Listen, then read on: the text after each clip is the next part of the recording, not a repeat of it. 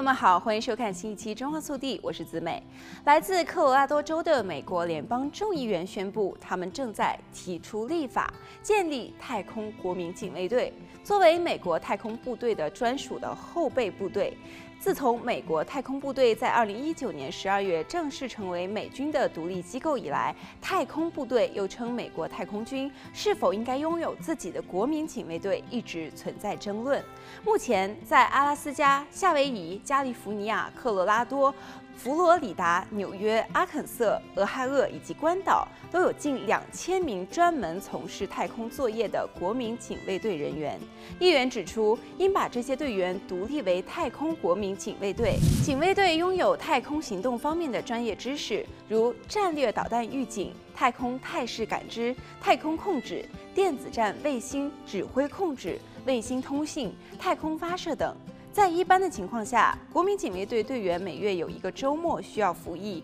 并有为期两周的夏季训练。在州长或国防部召集下，警卫队可以协助处理紧急情况。作为一个精简的武装部门，太空部队的部队人数非常少，在满员的情况下，该部队仅有约一万三千名士兵。但是该部队在科罗拉多州的巴克利、彼得森和施里夫空军基地拥有部队，肩负着控制和保护军事卫星的重要任务。在科罗拉多州空军警卫队第二三三太空小组和陆军警卫队第幺幺七太空营的警卫队员，其中许多人在民用航空航天业工作，这些队员的专业知识往往是现役部队无法比拟的。因此多次受到赞扬。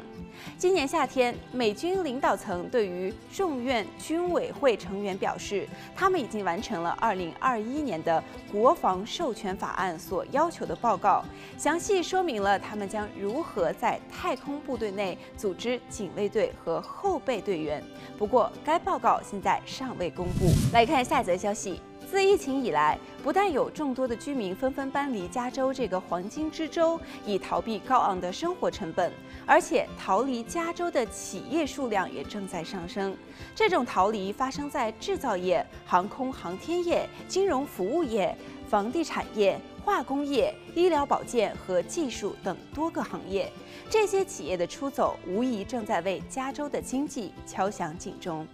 好了，本期节目到这里就结束了，让我们下期再见。